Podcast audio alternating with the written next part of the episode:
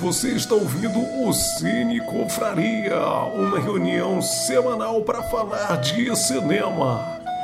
Fique ligado!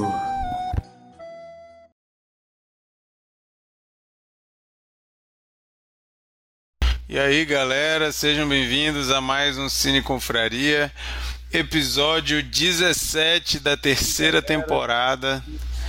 É, então, já temos aí três anos de experiência. Se ainda tiver ruim, a culpa é nossa mesmo. A gente não aprende nada, mas a gente segue aí nessa tentativa de fazer aí um livecast que a gente comenta filmes. Para quem não conhece, para quem está ouvindo ou assistindo pela primeira vez, somos somente um grupo de amigos que gosta tanto de cinema a ponto de se reunir semanalmente para comentar um filme que um de nós escolheu. Então, a dinâmica é essa. No final do programa de hoje, um de nós vai escolher o filme da rodada que todo mundo tem que assistir para comentar semana que vem. Semana passada, nós comentamos Top Gun, Ases Indomáveis, o clássico da sessão da tarde. E no final do programa, o Bernardo escolheu o que a gente comentaria essa semana. E foi, como vocês podem ver no título aí do vídeo, do podcast o escolhido foi Efeito Borboleta. O Mikael acabou de sumir aí da tela. Mas hoje também temos a volta da filha pródiga que nos abandonou, deixou todo mundo aí com a curiosidade da história do ET de Varginha, todo mundo querendo ouvir a história a polícia fez tanta pressão que ela teve que sumir, foi pro programa de proteção às testemunhas, mas está e agora de volta. Estou, agora estou num porão em um lugar que não pode ser revelado, como vocês podem ver, só tem uma cama aqui para mim. Exatamente, está agora fazendo a live direto da área 51 conversando com a gente aqui. Então vocês já ouviram, Monique voltou. Esperamos que seja para ficar, né, Monique? Amigo, agora sim. A, a Monique agora é uma mulher numa união estável. Exatamente. Ela mudou de status de casa. Agora que, agora que a Monique ela está numa união estável, ela se, conseguiu se programar para participar de novo aqui do Cine Confraria. Sim. Até porque agora é estável, né? Então é, é mais fácil. Mas então, gente, hoje nós temos aqui também Sheila, Micael, Bernardo, Lari, a Monique, vocês já ouviram, eu sou o Marquito. Então hoje a casa tá cheia, vai ser um papo legal. O, é, ah não, antes de falar do filme, nós descobrimos esses dias, conversando no nosso grupo, que hoje, que esses dias fez exatamente três anos que a gente começou. Então, estamos no terceiro ano e mais ou menos na época que a gente começou isso mesmo, algumas semanas atrás, aí completou três anos de Cine Confraria. Pode falar, Bernardo. Mais uma curiosidade. Não só três anos de Cine, de, de cine Confraria é, streamado aqui, mas um dia desses o Google me lembrou da nossa primeira sessão lá, na, lá naquela salinha de cinema lá da, da, do condomínio dos meus pais, que foi em 2000 e 13 ou 14, 2014 talvez. Não sei. É, para quem não sabe, o Cine Confraria era mais ou menos isso aí. A gente se reunia na casa dos pais do Bernardo para ver filme, pedir pizza, tomar uma cerveja e bater papo no final. E agora, três anos que a gente está fazendo nesse formato aqui. E a gente, como como a gente tem que obedecer aquele slogan nada manjado, né? O aniversário é nosso, mas quem ganha o presente é você.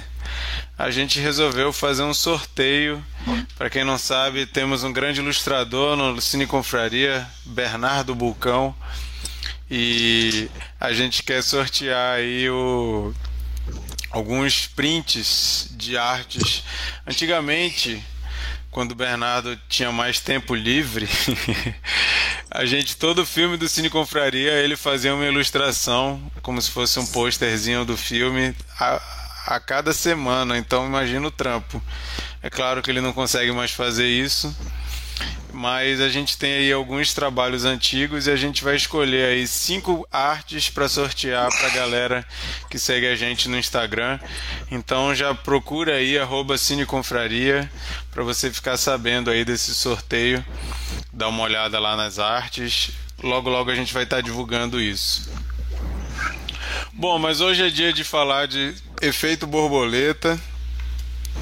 Se você não ouviu o episódio anterior, eu vou explicar para você que o Bernardo escolheu esse filme propositalmente para fazer a galera rever seus conceitos sobre efeito borboleta. Ele falou que foi rever esse filme, que era um filme que ele gostava, foi rever e ficou altamente preocupado como que esse filme é um clássico para tanta gente. E hoje a gente vai conversar aqui se a opinião mudou, se ela continua a mesma de antes, se foi tudo um grande surto coletivo, o que, que aconteceu? Então vamos falar um pouco sobre Efeito Borboleta. É um filme de 2004. Eu quis trazer aqui um pouquinho do que estava rolando naquele ano, porque 2004 para gente que viveu esse momento de forma mais intensa, parece que foi outro dia, mas vai fazer quase, já está quase fazendo 20 anos, né, gente? Então não é tão pertinho aí. E eu queria trazer o que estava rolando de filme, os filmes mais comentados naquele ano, para a gente se situar e pensar, ah, beleza, já sei onde é que eu estava. Mas a gente teve alguns sucessos como O Diário de uma Paixão, A Janela Secreta, O Dia Depois de Amanhã, O Espanta Tubarões, Eurotrip, Meninas Malvadas, como se fosse a primeira vez, Shaun of the Dead, Mulher Gato, Brilho Eterno de uma Mente Sem Lembranças e Madrugada dos Mortos. Esses filmes fizeram sucesso no mesmo ano que Efeito Borboleta. Talvez você esteja lembrando aí, pô, gostei pra caramba desse, esse filme me amarrava. E talvez você colocasse Efeito Borboleta no mesmo pacote aí dos grandes filmes de 2004. Vamos conversar aqui sobre as impressões nos dias de hoje, né? Mas ambientando também esse filme ele é roteirista, ele é roteirizado e dirigido por uma dupla, Eric Brass e J. McGruber. Os dois escreveram e dirigiram o filme. O Eric Brass ele só tinha escrito um filme antes, que é o Premonição 2. E ele nunca tinha dirigido nenhum filme. Ele depois desse filme escreveu Premonição 4 e depois dirigiu o segundo e único filme que ele fez. Ele só dirigiu dois filmes na vida Efeito Borboleta e esse Ghosts of War. Já o J. McGruber, ele escreveu Premonição 2 em conjunto com Eric Brass e não teve muita carreira depois disso não. Os dois fizeram muita coisa para televisão. O Ashton Kutcher, que é a estrela desse filme, ele era uma estrela de série, né? A gente sabe que antigamente era muito dividido, né? artistas da TV e artistas do cinema. Era uma barreira aí meio difícil de ultrapassar. A gente vê gente que é super renomado em séries que tiveram muita dificuldade para entrar para o cinema. Alguns nunca conseguiram, como o elenco de Friends, que eram celebridades, mas nenhum teve uma carreira muito conceituada no, no cinema, né? Acho que só Jennifer Aniston conseguiu fazer mais coisas mas existia muito essa barreira. E o Ashton Kutcher, ele era muito famoso por Dead Seventies Show, não sei quantos assistiam, eu adorava. E para mim ele estava perfeito como Kelso de Dead Seventies Show, que é uma série que começou em 1998. Aí ele foi e fez aquele filme Cara, Cadê Meu Carro? Que era basicamente repetir o mesmo papel do Kelso, mas sem ser nos anos 70, mas era aquele papel comédia de comédia meio bobão fez aquele Recém-Casados. Cara, cadê meu carro? Ele fez em 2000, Recém-Casados, a filha. Fez três filmes, ó. Recém-Casados, a filha do chefe, 12 é demais. Esses três ele fez em 2003. E aí ele foi prefeito Borboleta, que seria ali o primeiro papel sério dele, né? Só tinha feito comédias até lá. E Inclusive, Chico, que não vai poder participar hoje, comentou hoje no nosso grupo que ele acha que esse filme só teve toda a atenção que teve porque tinha o Ashton Kutcher fazendo seu primeiro papel sério na vida, né? Mas vamos conversar um pouco. Né? É, ainda tinha o Punked na, na MTV, né? Que era um, um, reality show de fazer pegadinhas com as pessoas. Ficou bem famoso também por isso, realmente, Lari. Mas vamos falar um pouco sobre o filme na nossa dinâmica, quem escolheu o filme é o último a falar, então Bernardo vai ter que se segurar aí para emitir suas opiniões. Eu vou chamar a Lari para começar a falar então. Lari, já você reviu o filme, já tinha visto antes, gostava antes, continua gostando? Conta aí pra gente como é que foi essa experiência. Cara, é, eu acho assim que a, o, lado bom e o ruim desse filme é o mesmo. Porque, porque assim, eu, eu gosto do filme, né? Logicamente eu gost, gostei muito mais quando, quando eu tinha 14 anos. Mas o roteiro é bonitinho, né? Amarradinho, os personagens são desenvolvidos, bem desenhados e tudo. É um filme bem, bem legal. Mas por que, que eu acho que o lado bom dele é o mesmo, é o mesmo que o lado ruim? Porque, assim, ele foi a porta de entrada para muita gente, a porta de entrada para as drogas mais pesadas, né? É que e talvez seja o problema, porque quando a gente usa as drogas mais pesadas, o efeito borboleta vai ficando vai ficando ruim mesmo, né? A gente vai entrar em, em contato com ficção científica. Não, tá cortando aí, Lari. Eu, eu acho um suspense, um romance. Tá me cortando? Deixa eu ficar perto do meu modem, gente, que droga.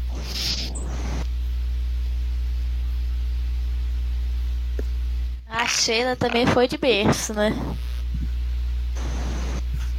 Ela caiu. Oi? Oi? Você caiu a imagem pra mim. Foi só pra mim? Não, só pra ti. Ela tá aparecendo pra gente. Uai. Tá, vem aqui pra pertinho do modem. Acho Beleza. não vai ter problema. Tava falando Mas, de ficção enfim, científica. É... é, não sei nem se dá pra chamar de, de ficção científica feito borboleta. No. No cerne da, do termo, ok, a gente pode chamar, né? Mas eu acho que diria até mais uma, um suspense com um romance, né? Pre predominantemente um romance, eu acho, que ele faz tudo por ela. É, mas assim, ele foi a minha porta de entrada para as drogas muito pesadas, porque é, foi a partir dele que eu comecei a me interessar pelo tema é, de viagem no tempo, né, por ficção científica. É, depois dele que eu fui assistir Donnie Darko, enfim, e por aí vai, né? Teve Interestelar, até chegar no, no crack de todas as drogas que eu acho que é Primer, né? E, que acho que é, o, que é o, o filme mais complexo de todos com relação à viagem no tempo. E, enfim, gosto até de citar outras menções honrosas que eu curto pra caramba, que é que é o X-Men Dias de Futuro Esquecido, que também eu acho um filme de viagem no tempo muito legal. E, enfim, tem Dark, né, que é uma série boa da Netflix, que aborda bem o tema, mas é importante citar que ele foi, ele foi para mim, com certeza é para muita gente, essa porta de entrada mesmo do tema. E esses filmes todos que eu vi lá atrás, né, que eles me fizeram é, entrar mais no, no, inclusive estudar um pouco de cosmologia, começar a devorar os livros de Stephen Hawking, né, querer estudar mais física na escola também, porque eu ainda estava na escola na época. E, enfim, tudo isso até culminar eu queria fazer engenharia. É... Eu gosto bastante da trilha sonora, acho legal os efeitos que eles fazem na hora do, da, da viagem que ele faz, né? Ele, ele se teletransporta.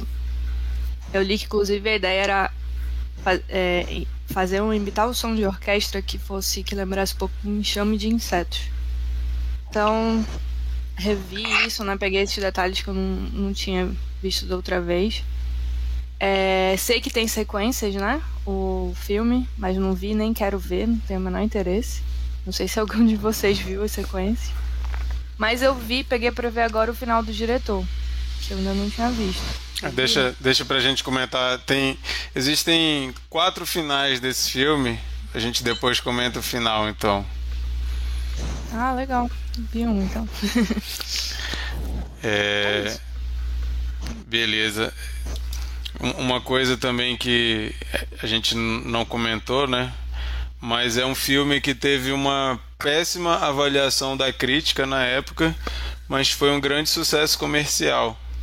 É aquele caso clássico, né, de que os críticos odiaram, mas o público gostou.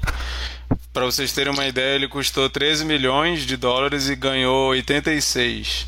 Para um filme pequeno, um filme independente, é uma coisa assim sucesso total.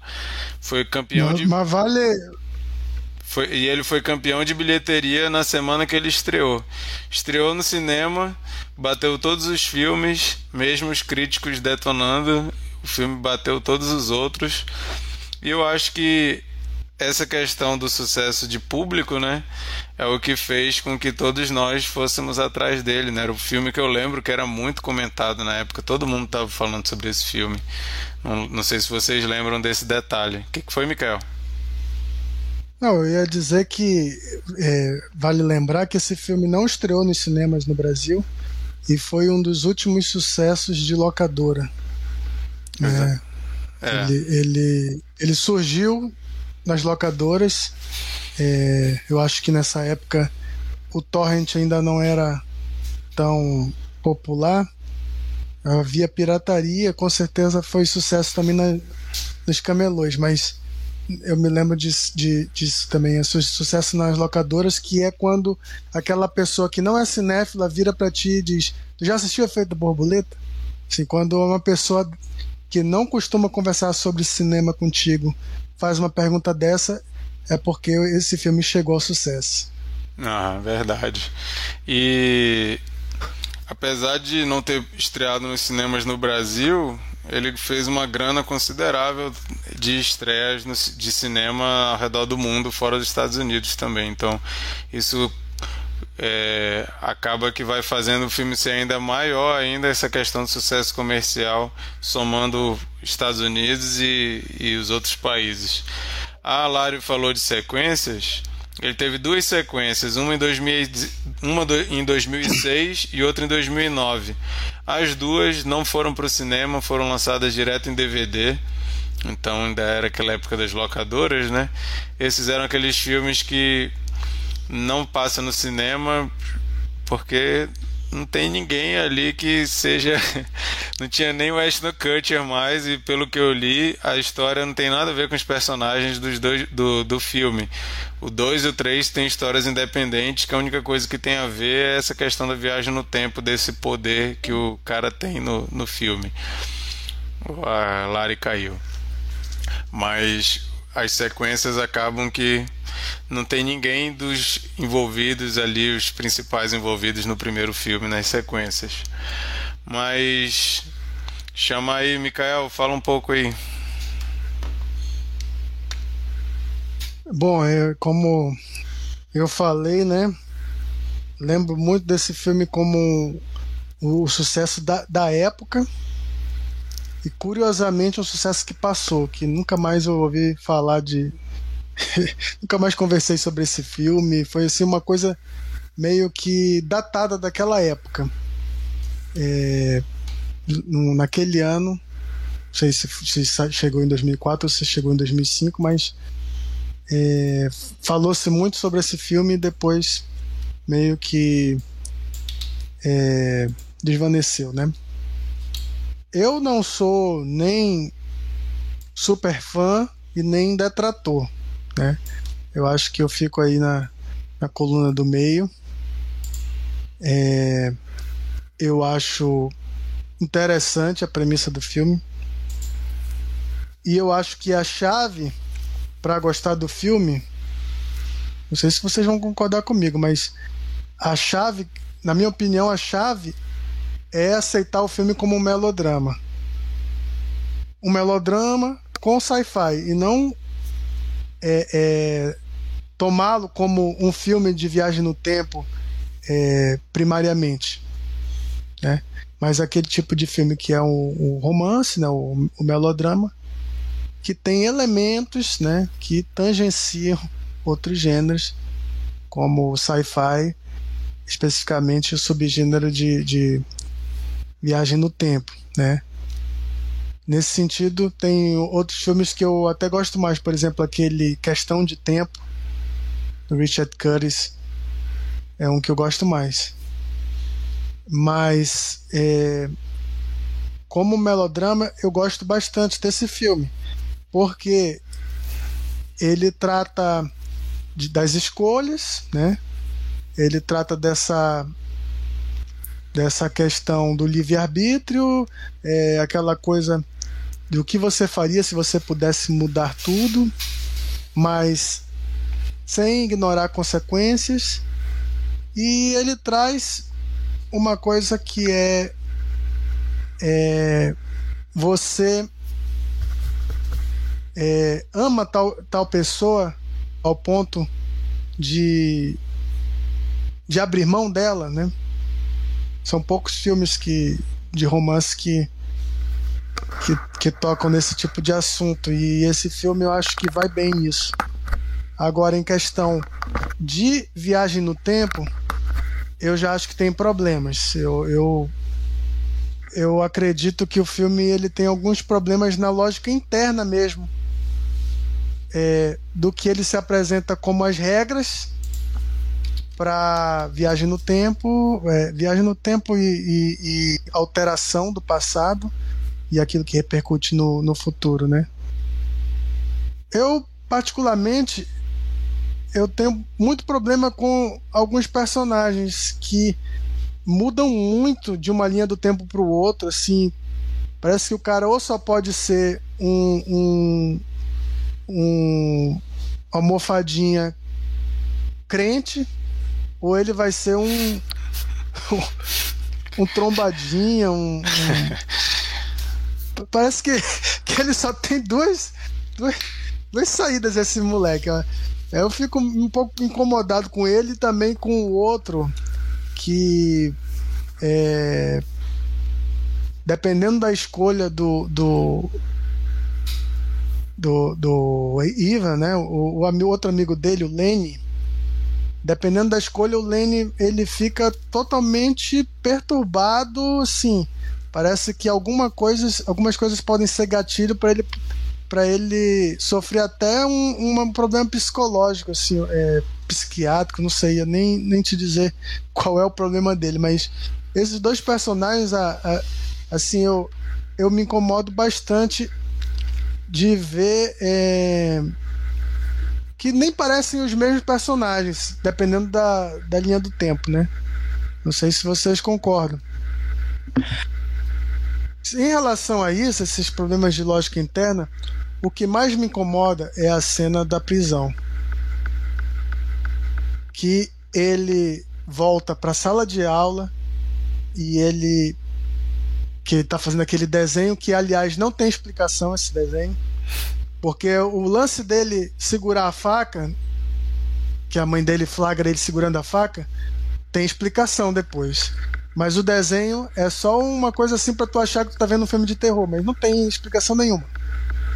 E ele volta para essa cena e aí ele é, fere as mãos como se ele e, e, como se só naquele particularmente naquele segmento é, as implicações para aquela linha do tempo vão ser só cicatriz, porque em todos os outros muda tudo, mas nessa cena só muda a mão dele. Volta exatamente então, para o mesmo ponto, né? É, então isso para mim é a pior cena é essa. Mas é, eu teria que falar do final também. o Marquito com certeza não vai deixar eu falar do final. Não, vamos, vamos comentar o final por que, último. É, que, que eu acho bonito. Eu vou fazer igual o João final. Kleber, hein? Para, para, para, para, para, para. Tem que fazer o João Kleber. Eu, eu só vou dizer então que eu acho bonito, mas não 100% satisfatório do ponto de vista de plot twist. Vou falar assim então. E eu vi o, o, final do diretor e pelo amor de Deus, ainda bem que, que alguém calma, chegou e falou. Calma, para, para, para, para, para, para, para, para, para. Ainda bem que disseram para, pra eles, vamos mudar. Pelo amor de Deus, Liminha, corta o microfone, pelo amor de Deus. É... Eu só vou dizer que, que, que foi melhor o, do, o, o final que, que ficou pro cinema mesmo. Mas. Bem melhor, inclusive. É, uma coisa, eu, eu confesso para vocês que quando o Bernardo propôs o, o exercício para o TCC dele, eu achei que era só mais uma implicância do Bernardo com um filme legal que ele implica. De vez em quando vocês sabem que ele faz isso, né? Basta vocês irem olhar quando a gente comentou a Dama na Água, então acaba que o Bernardo ele não tem aquela credibilidade assim muito alta. Eu achei que ia ser um caso desses. Não, vamos lá ver. Vamos lá ver e tal. Aí eu fui ver. Eu lembro de gostar muito desse filme antes e fui ver achando o Bernardo está exagerando. Mas cara, eu achei um filme muito mal dirigido. Assim, pensando em questão de direção, eu acho ele muito mal dirigido, mas muito mesmo. Eu achei algumas alguns diálogos bizarros de, de de fake, assim, de artificial, tu fica, meu Deus do céu, esse cara realmente escreveu esse diálogo. Umas coisas assim, tipo, ele acaba de descobrir que a mãe dele está no hospital, aí, meu Deus, ela está com câncer, ela começou a fumar depois que eu fui. Pelo amor de Deus, o cara constatou isso. Ele olhou a mãe dele no, no leito, já sabia que ela estava com câncer, que ela começou a fumar depois que ele, que ele explodiu o troço lá. Eu, caramba, bicho, que, que conclusão precipitada é essa e, e, totalmente certeira, né? Então tem uns diálogos assim que eu fiquei, meu Deus do céu, que coisa foi essa? Assim, para mim é, uma, é um daqueles casos de tem uma premissa muito legal, muito interessante e acho que isso que faz tanta gente ter uma lembrança muito boa ele choca algumas cenas assim que eu lembro que eu fiquei chocado quando ele aparece sem perna e sem braço a primeira vez que eu, eu vi, eu fiquei caraca, bicho, que doideira. E eu tinha esquecido disso. Quando aconteceu isso de novo, eu fiquei caramba, é mesmo, bicho, acontecia isso. Essa parte eu acho muito legal. Então tem algumas coisas da premissa que eu acho muito legais e eu fico assim, putz, bicho muito desperdiçado. Imagina essa história na mão de um bom diretor, de um bom roteirista. E você vê que os caras não, não tinham muito a manha mesmo quando você vê, como eu estava lendo antes, né? Os caras não fizeram mais nada, ficaram no anonimato, assim. Esse filme não abriu. Normalmente, quando você vê bons diretores fazendo estreias de coisas assim que você olha assim, cara, esse cara tem aí um potencial, vamos apostar nele, ele vai conseguir. Eu tiro pelo Mike Flanagan, por exemplo, que é um cara que eu acho ele fenomenal hoje em dia. O primeiro filme dele é baixo orçamento pra caramba, assim, tu vê assim, e tu já olhava e pensava, esse cara com um bom orçamento, com uma boa equipe, ele vai longe. E esses caras de efeito borboleta não aconteceu isso, né? Apesar de que eu vou defender premonição que eu gosto de todos. Mas eles só escreveram. Mas assim, minha opinião de alguém que achava que esse filme era muito legal e, tive, e, e, topei o exercício do Bernardo, eu fiquei um pouquinho chocado com como a minha memória me enganava. Eu achava que esse filme estava ali no nível de, sei lá, Donnie Darko. E, cara. Não, não, eu nunca tá. achei isso, Marquinhos. Eu achava. Eu achava que era um filme. Havia comparações na Como é que é? Que bom Haviam que eu isso. Na época. ficar muito decepcionado. É, haviam comparações. As pessoas botavam assim no mesmo, na mesma panela esse negócio. Mas. Você vai ficar putaço. Mas, assim. Acho que o filme tem seus méritos ali, diverte um pouco, me lembra muito a, a, ousadia de filmes dos anos 80 ali, de filmes de terror, que a galera tinha umas ideias muito malucas e às vezes executava com, dire... com atores muito ruins e com diálogos super caricatos. Me lembrou um pouco essa pegada, mas confesso que fiquei um pouquinho preocupado quando eu revi, fiquei caramba. E, e, é tão engraçado isso porque é uma geração inteira que tem na cabeça que é um filmaço. Eu estava conversando com a Nina antes do Cine Confraria, ela falou qual é o filme de hoje? Eu falei, Efeito Borboleta. Ela, que massa, filmaço. Eu fiquei assim, vamos ver, né? Aí eu falei, bom, eu achava que era, mas na revisão não consegui é, acompanhar. E é muito engraçado olha a nota desse filme no IMDB e olha no Rotten Tomatoes. No IMDB você olha e você pensa, é um filmaço. Aí é o lance da escolha popular, né? Porque se você olha no Rotten Tomatoes e, e prestar principalmente atenção no, no Metacritic lá, o filme eu acho que tem 30%, um negócio assim. Então é, é bizarro. Mas falam. A Monique entrou para comentar esse filme achando que a gente ia falar só bem do filme. E o Chico e o Bernardo já começaram, e a, e a Sheila já começaram a detonar o filme. Aí eu fiquei, gente, deixa a Monique se sentir à vontade para enaltecer o filme, mas deixa ela rever, né? Monique, você que deve ter visto esse filme criança, como Pois é. foi, como foi rever? Pois é, eu acho que daqui eu fui a pessoa mais nova que viu esse filme pela primeira vez, assim, eu era mais nova. Eu tinha, fiz a conta aqui, porque quando a gente pensa 2004, eu falei, não, não tem tanto tempo assim não, mas, velho, eu tinha nove anos, basicamente, tipo assim, já tem muito tempo, mano. E foi Na, essa é na época que tu fazia a cover de, de Britney Spears? É. Exatamente. É por aí mesmo. É, se, se bem que. Deixa eu fazer essa conta aqui de novo. Pera aí. Pera aí. 18 anos atrás. 18? Gente, era mais nova ainda. Eu tinha 7 anos. Tinha 7, tinha 9, não, tinha 7 anos. Mas tu assistiu esse filme com 7 anos? Cara, eu devo, eu devo ter assistido ele quando ele saiu, porque eu lembro quando o Marquito falou que ele é da época do Meninas Malvadas. Eu lembro que eu vi esse filme quando ele saiu e eu ia pra escola e me sentia no filme do Meninas Malvadas. E aí eu tenho uma memória muito nítida de Efeito Borboleta, porque eu lembro que eu era muito nova.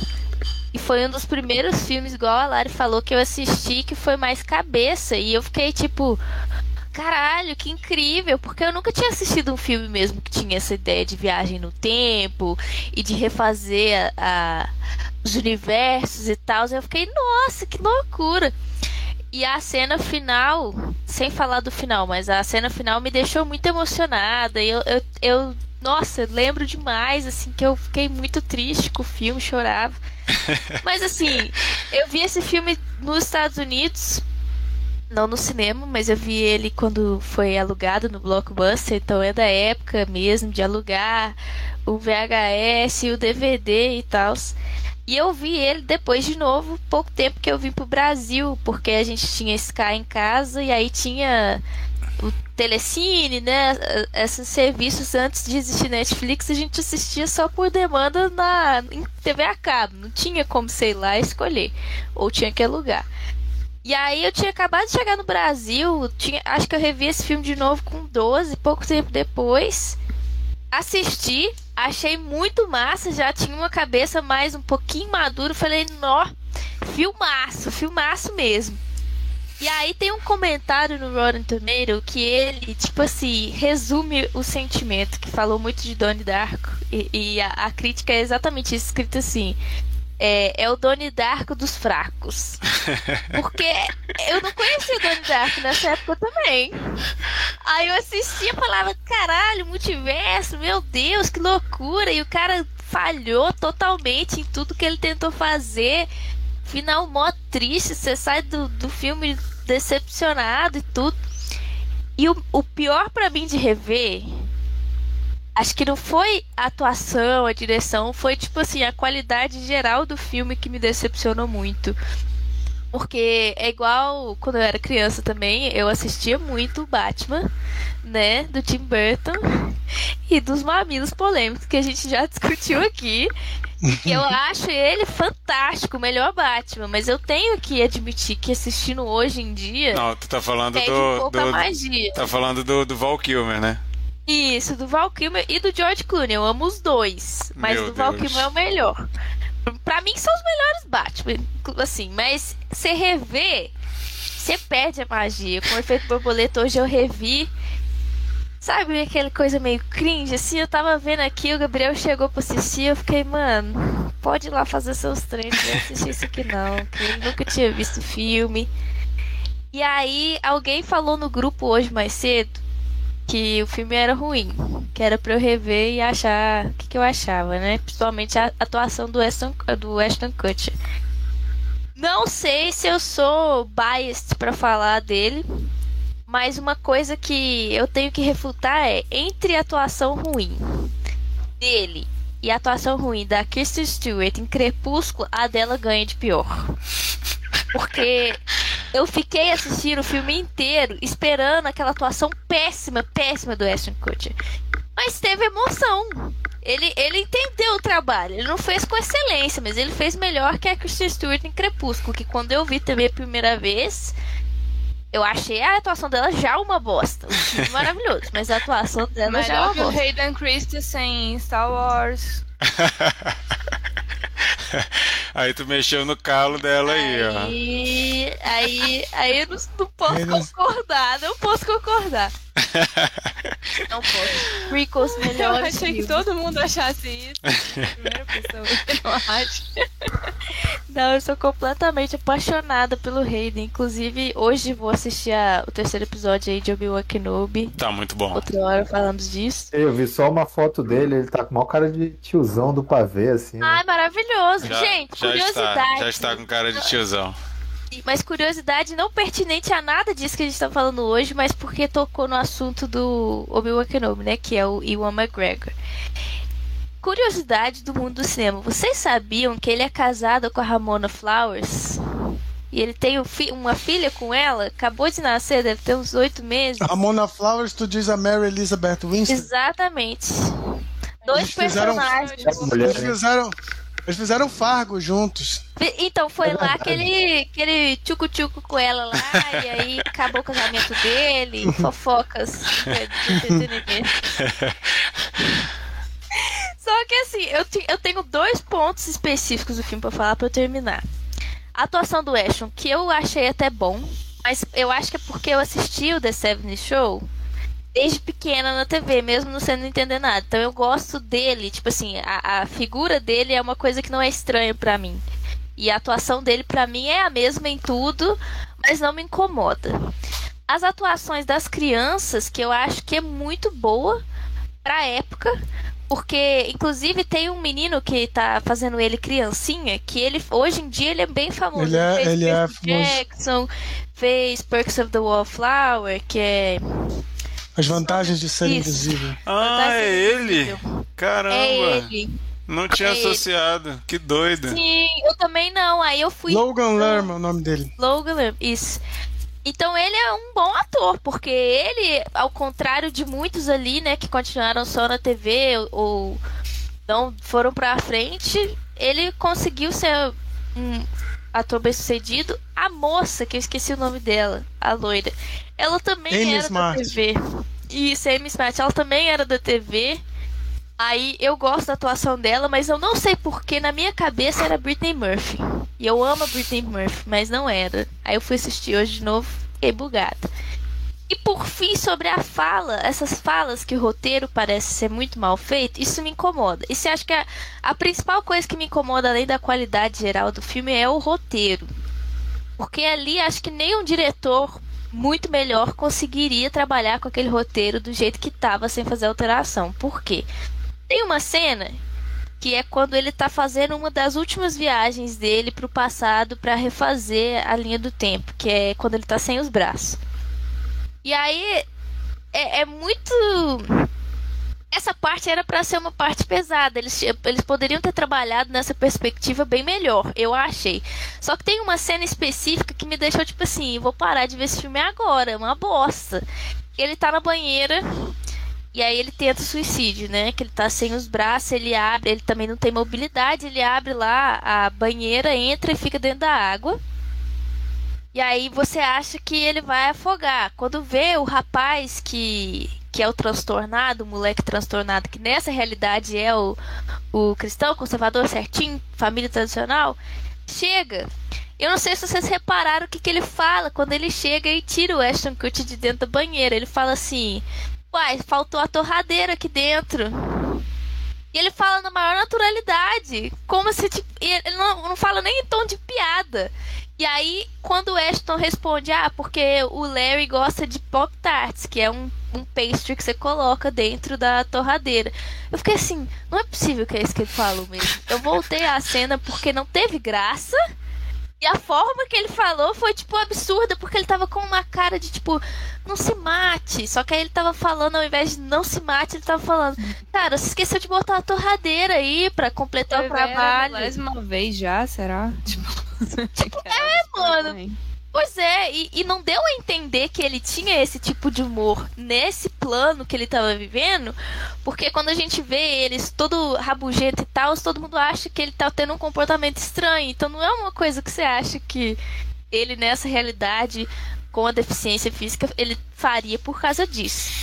Mas a hora que vocês puderem falar do final, eu tenho coisas para comentar, mas sobre o filme, não vou dizer que eu retiro ele da minha lista de clássicos, porque ele foi realmente uma porta de entrada para muitos outros filmes, inclusive da mesma época, Brilho Eterno, que eu já cansei de falar aqui, parece toda vez que eu venho nesse podcast que eu falo de Brilho Eterno, que é um filme que eu amo, minha Aí referência. Sim, e foi por causa dele tinha feito borboleta que eu acabei chegando uma hora, porque essa coisa me intrigou muito, essa montagem surreal que mistura essa ciência, né, ficção científica com algo diferente assim. E aí hoje não recomendaria para alguém que nunca viu. Recomendo para quem é saudosista e quer ver a estética de um filme antigo, porque as atuações são muito marcantes daquela época. A forma que a câmera, né, trabalhou é muito marcante daquilo. Até próprio tratamento de cor e tudo é muito você assiste, você sabe que é eras 2000 assim. Então, pânico, todo mundo em pânico, você assiste, você sabe que é daí. É, Filmes do Scooby-Doo, parece. E, ah, eu vejo. Pelas cores, cores saturadonas. Sim. Aquele, o pouquinho do grain do noise que tem, tipo, no meio da gravação ali. Mas, me decepcionei um pouco. Não é aquilo tudo que eu lembrava. é, uma coisa que eu acho que atrapalha muito esse filme é, é o, é o tom, né? Ele, eu acho que ele fica muito sem saber o tom que ele quer dar. Tem hora que ele quer ser terror, tem hora que ele não quer. Eu acho que ele fica meio perdido ali no, na questão do que tom que esse filme vai ter, né? A... Sobre. Só, ah. só um ponto aqui que você falou do negócio do tom. Alguém aí comentou que o desenho não faz sentido. Acho que foi o Mikael, né? Que ele falou, tipo, ah, aquilo lá não foi para tentar dar um tom de terror no filme. Eu não sei se vocês repararam, eu só fui ver isso hoje em dia, 2022, que eu tô vendo esse filme, sei lá pela qual vez, mas eu vi esse filme há muito tempo atrás. Tipo, eu não tenho hábito de rever. Nesse desenho que ele fez, o menino tá matando um nazista. Uhum. Vocês repararam isso no desenho? Eu vi. Aí, tipo assim, eu fiquei sem entender também, porque eu nunca tinha reparado isso. Mas depois que eu prestei atenção na cena da cadeia, talvez isso é a teoria que eu criei na minha cabeça. Talvez o cara careca da cadeia é o nazista que ele está esfaqueando no desenho dele como criança. Só que, só que não faz sentido do mesmo jeito, né? Porque quando ele volta, ele já desenhou, então não é como se ele tivesse é. voltado e beleza, vou fazer São um desenho aqui. São esses furos do roteiro. Igual, igual é. quer ver uma, uma falha de roteiro que teve ali que eu fiquei assim. What the fuck? Ele volta pra realidade em que ele tá com a menina, tá tudo dando certo. A única coisa que deu errado foi que o irmão da menina era meio maluco e ele foi preso. Deu certo para ela, mas não deu para ele. Por que caralhos naquela realidade ele mata o irmão? Se ele não tivesse feito isso, sobe o crédito ali e pronto. Tipo assim, não, mas aí por quê? Por quê? Não, e se, ele, e se ele tivesse voltado e feito tudo de novo e decidido não matar, depois que ele tivesse pensado, putz, eu não devia ter matado. Beleza, vou voltar e não vou matar. Já sei onde o cara vai aparecer, né? É não, é, mas, mas parece que ele só consegue ler uma. A, não sei se, se, se, é, se é isso, mas ah. eu, eu entendi que ele só lê uma página uma vez. Ele não volta pro, nunca para o mesmo lugar. É verdade. Ele, ele, ele, é, não sei se vocês acham que é isso, mas eu achei isso. É, porque realmente, é, aquela vida perfeita e ele, ele matou o cara e foi parar na cadeia, qualquer pessoa iria dizer: Não, eu vou refazer a mesma coisa que eu fiz E agora já sei que eu não posso matar o, o irmão, o, meu- o cunhado, né? Eu acho que a única cena que ele volta três vezes, eu acho que até três ou quatro, que é muito específica, é a, Da a cena mais marcante pra mim. Inclusive, quando eu, quando eu era pequena, até hoje, antes de rever, foi a cena que eu fiquei assim: será que é nesse filme que tem isso? Porque foi muito pesado pra mim na época, que é a cena. Ah, que sim, é da pai- caixa do, do correio. É, Também, ele também volta várias volta, vezes. Não, mas a- a nem cena da- da é a filmagem cena do pornô. pai da filmagem. E essa cena É. ficou comigo como uma cena que tem em Hannibal que o menino sofre violência sexual com, com a mãe, né? Eu acho que é em Hannibal, mas são cenas que ficaram comigo, tipo assim. É muito. É, dá um tom dark pro filme, mas ainda não é focado especificamente naquilo. É, em 30 segundos vocês derrubaram o que eu falei, mas. Mas faz sentido, faz sentido o que você tá falando, porque eu acho que é, levando pela teoria psicológica do que acontece com ele, porque pode ser que a gente explique isso pela ciência de alguma forma, não as viagens dele, mas por que, que ele tem esses blackouts, né? Essas cenas que ele voltam com mais frequência são as cenas mais traumáticas pra ele. Então, provavelmente a facilidade dele voltar pra lá pra tentar arrumar é mais fácil do que em qualquer outro dia do diário dele. Agora, Deixa a Sheila É- falar um é pouquinho. antes de. Só, só vou até falar uma coisa aqui, é, talvez. para ficar nesse assunto do. do é, eu acabei de ver a, a minissérie 112263, baseada no conto do, do Stephen King. Então talvez eu esteja sendo influenciado por isso Não conta, é um livro. Um livro, né? Porque o que que o que que é, é, acontece nesse, nesse nessa série, né? Nesse livro, série barra livro, minissérie, minissérie, melhor dizendo. Quando você muda o passado, você cria uma mudança total. E esse filme não. Parece que ele só modifica as pessoas que estão ali é, mais ligadas a ele, os amigos, a mãe. Vocês já repararam isso? Que, que o, tudo que ele faz não tem muita amplitude para além disso. Ele não altera nada, não acontece nada, por exemplo, como De Volta para o Futuro 2, que, que altera é, o futuro dele, mas altera também toda a cidade, todo, toda aquele, aquela região. Vocês estão entendendo o que eu estou dizendo?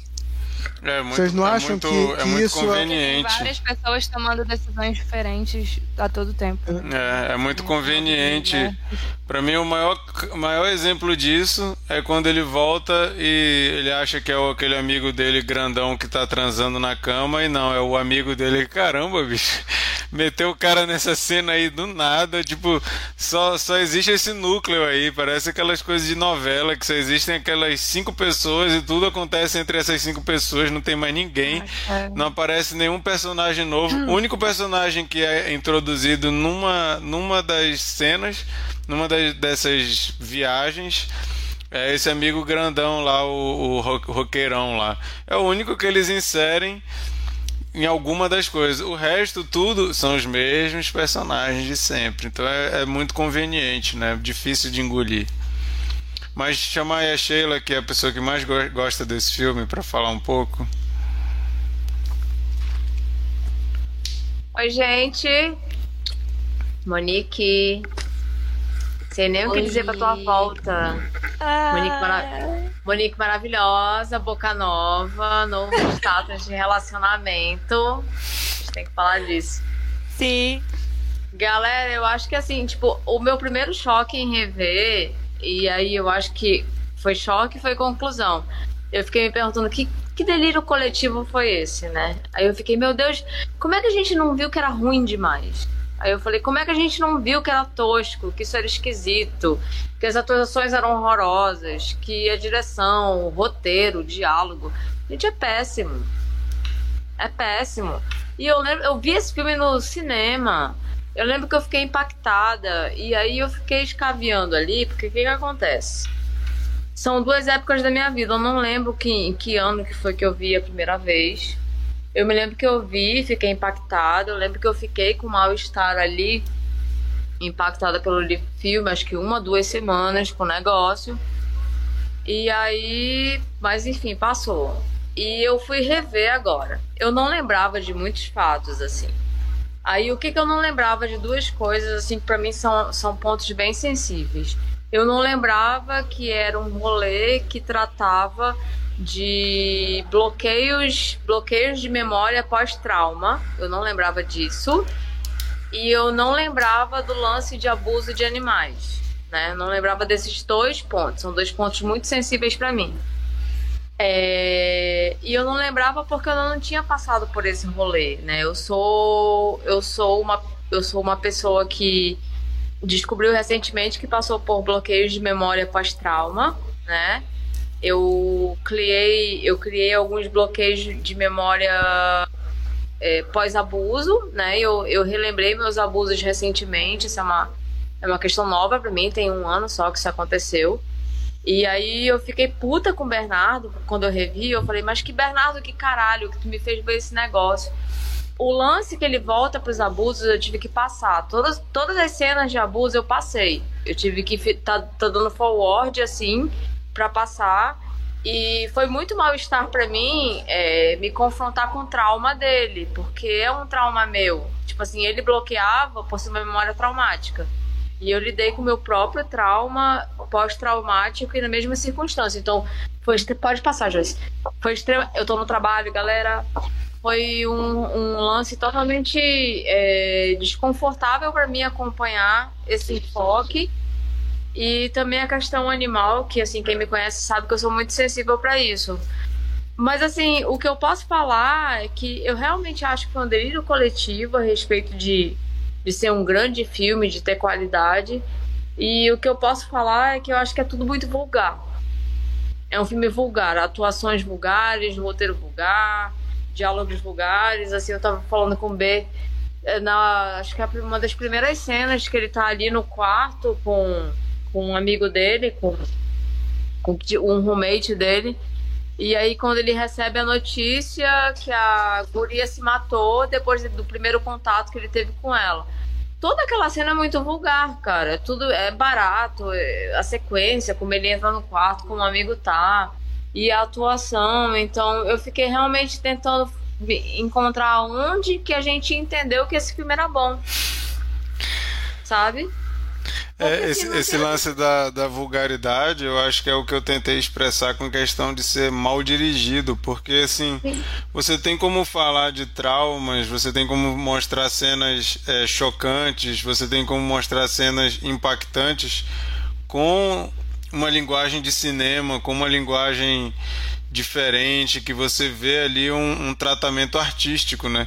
Mas fica parecendo meio jogado, assim, meio os mutantes da TV Record, assim, um negócio muito é, de qualquer eu, jeito. Eu, e assim, eu acho que esse, é 2004, né, que vocês falam, eu acho que não é desculpa ser 2004, gente. Não é. Não é, porque a gente vai buscar filmes foda que não envelheceram, nem sequer em fotografia ou o que quer que seja. E eu fiquei tentando ver, eu falei, Bernardo, mas por que, que a gente não viu que isso é esquisito? Eu acho que realmente foi um delírio coletivo, né? Foi desconfortável ver o filme, não lembrava do filme. É, para mim foi uma experiência estranha, porque na primeira vez que eu assisti eu não tinha consciência dos meus bloqueios. Agora, quando eu revi ele, eu já sou uma pessoa que já, já, já entende de, de bloqueio de memória, pós-trauma. Então foi desconfortável, eu tive que ficar acelerando ele várias vezes.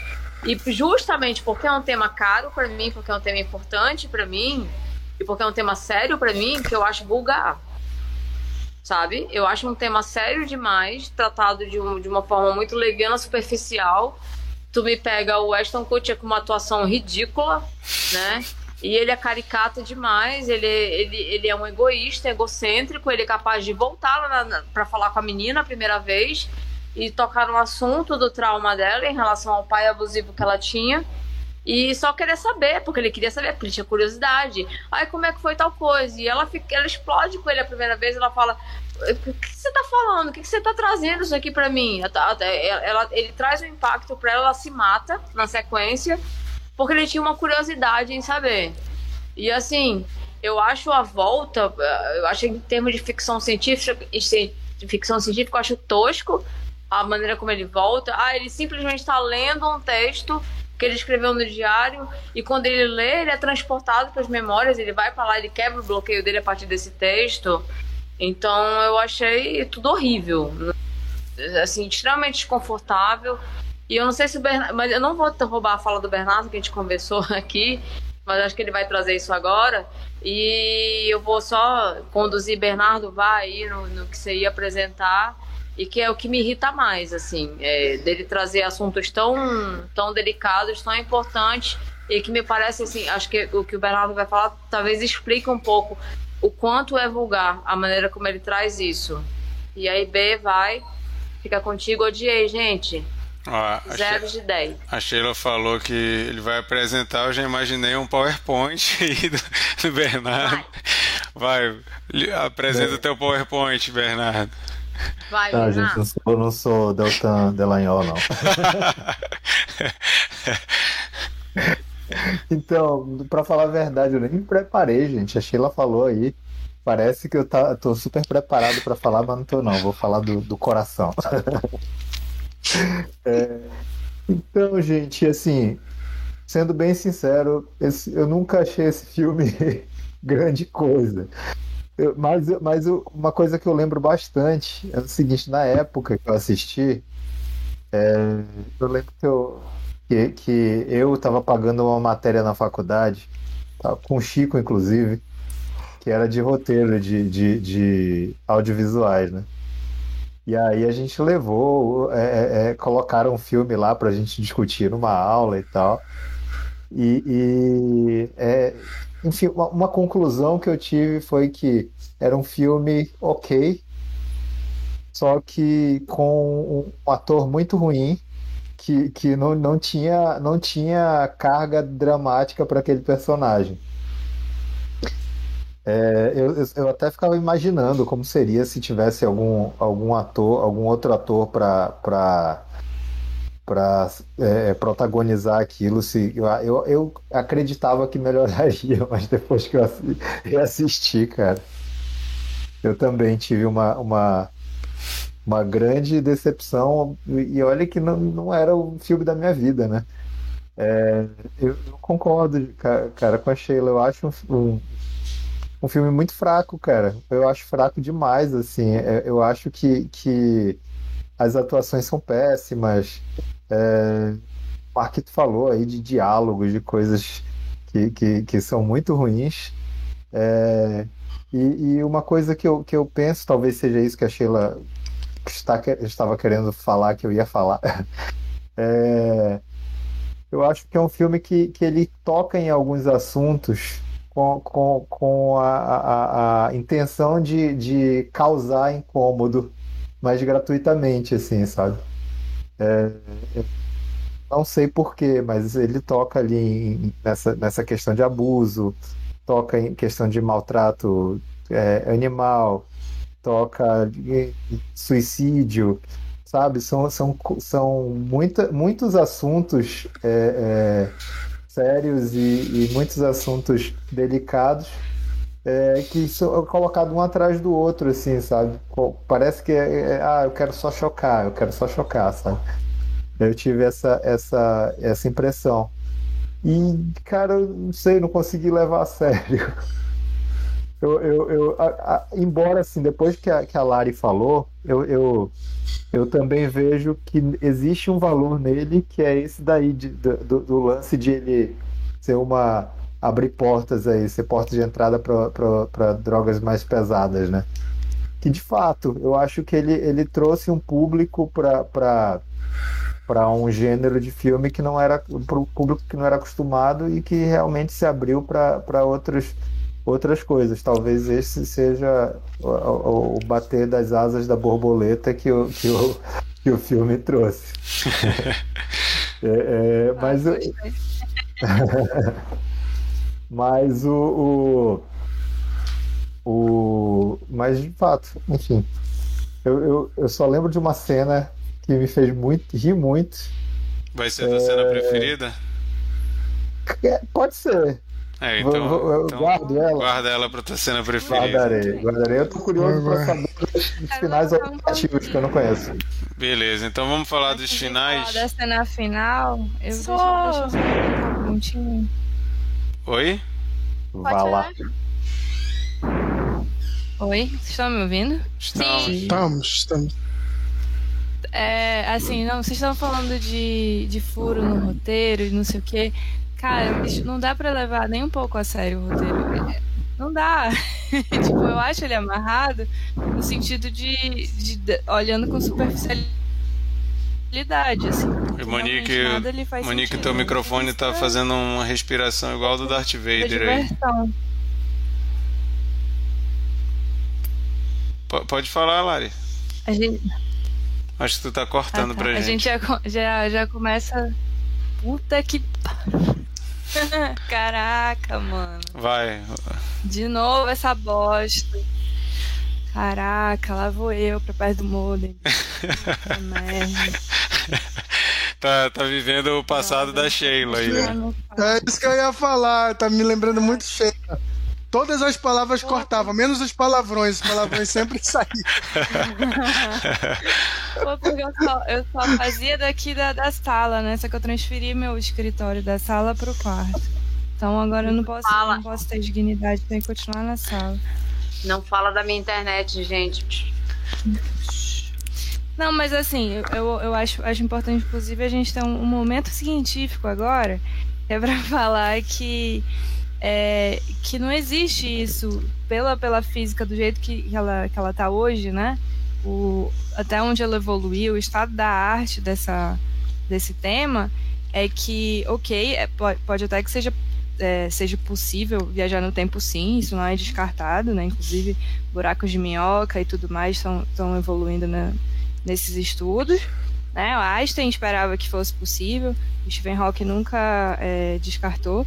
Mas o- a questão é, o, o que se acredita agora é que o que tem causa e efeito, isso é imutável, não dá para mexer, né? Então, se, por exemplo, se você voltar para o passado, por exemplo, pandemia, quero voltar antes do primeiro paciente ser infectado. O, eu não vou conseguir, porque se eu, a, a princípio, se eu tô tendo que voltar para o passado, significa que a pandemia já aconteceu, né? Senão eu não teria motivo para voltar para o passado. Então o universo ele meio que, mesmo que você vá e modifique alguma coisa, o universo ele tende a, a, a, a se equilibrar para tudo voltar a acontecer de novo. Então mesmo que você impeça que o paciente zero da pandemia seja infectado, alguma outra pessoa vai pegar alguma coisa, mas a, justamente para a causa continuar acontecendo e o efeito ser imutável, né? O efeito vai, vai permanecer. Então, Inclusive, inclusive a gente tem histórias que isso acontece, né? Tem filmes que tem esse, esse, essa preocupação aí.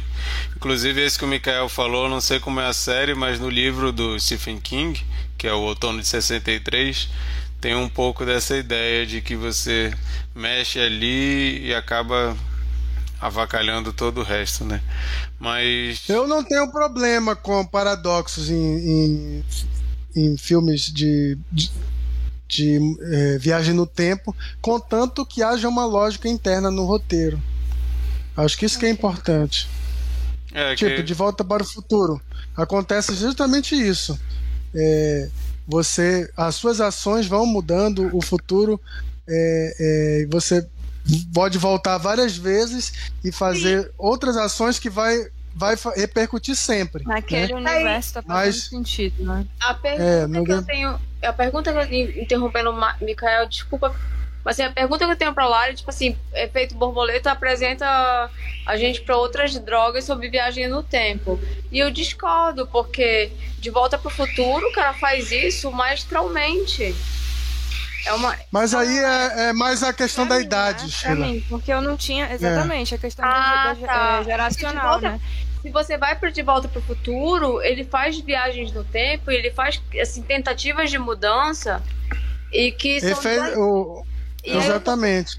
mas eu também O efeito borboleta tam- também não teve esse efeito em mim, como um, um, uma, uma é, me apresentando um estilo de filme. Não, para ah. mim eu já tinha 22 anos, eu, eu também não tive e essa descoberta. Segunda, du segunda dúvida: clique veio depois ou foi antes?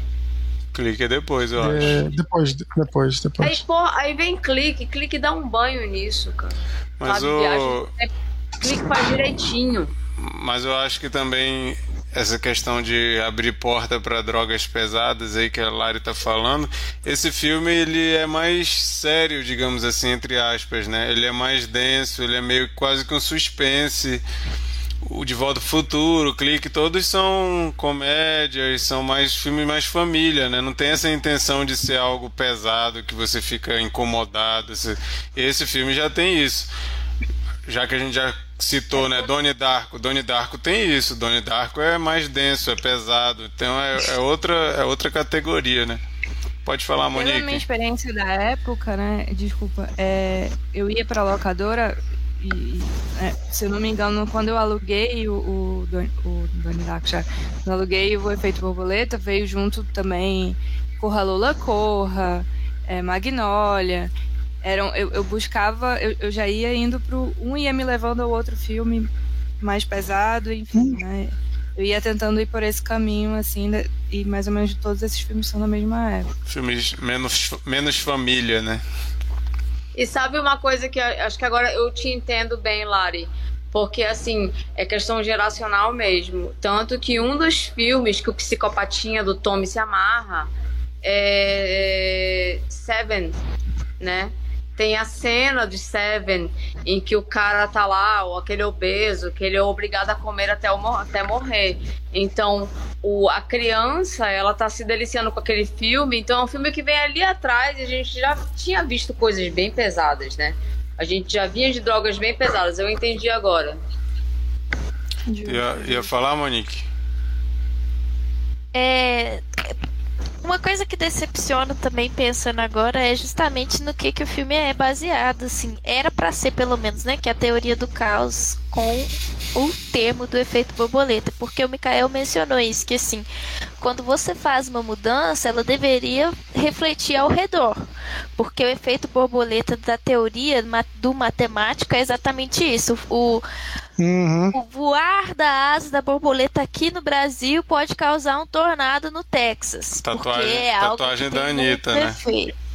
Exatamente. Então, a tatuagem da Anitta causou todo um efeito ao redor dela que ela nem esperava.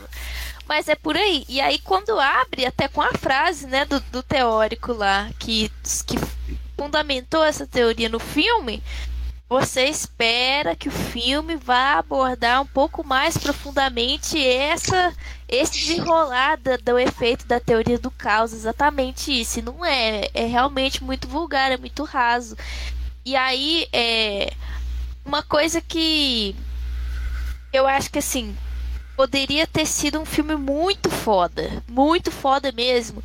É se o final, o meu final preferido é esse porque ele não existe. Não é nenhum do que a gente peraí, vai falar. Peraí, peraí. Eu vou, eu vou não, falar, eu vou, não, não eu vou falar os existe. finais, eu vou falar os finais e cada um vai ter que escolher seu final ou inventar um. Então tu já inventa esse teu aí.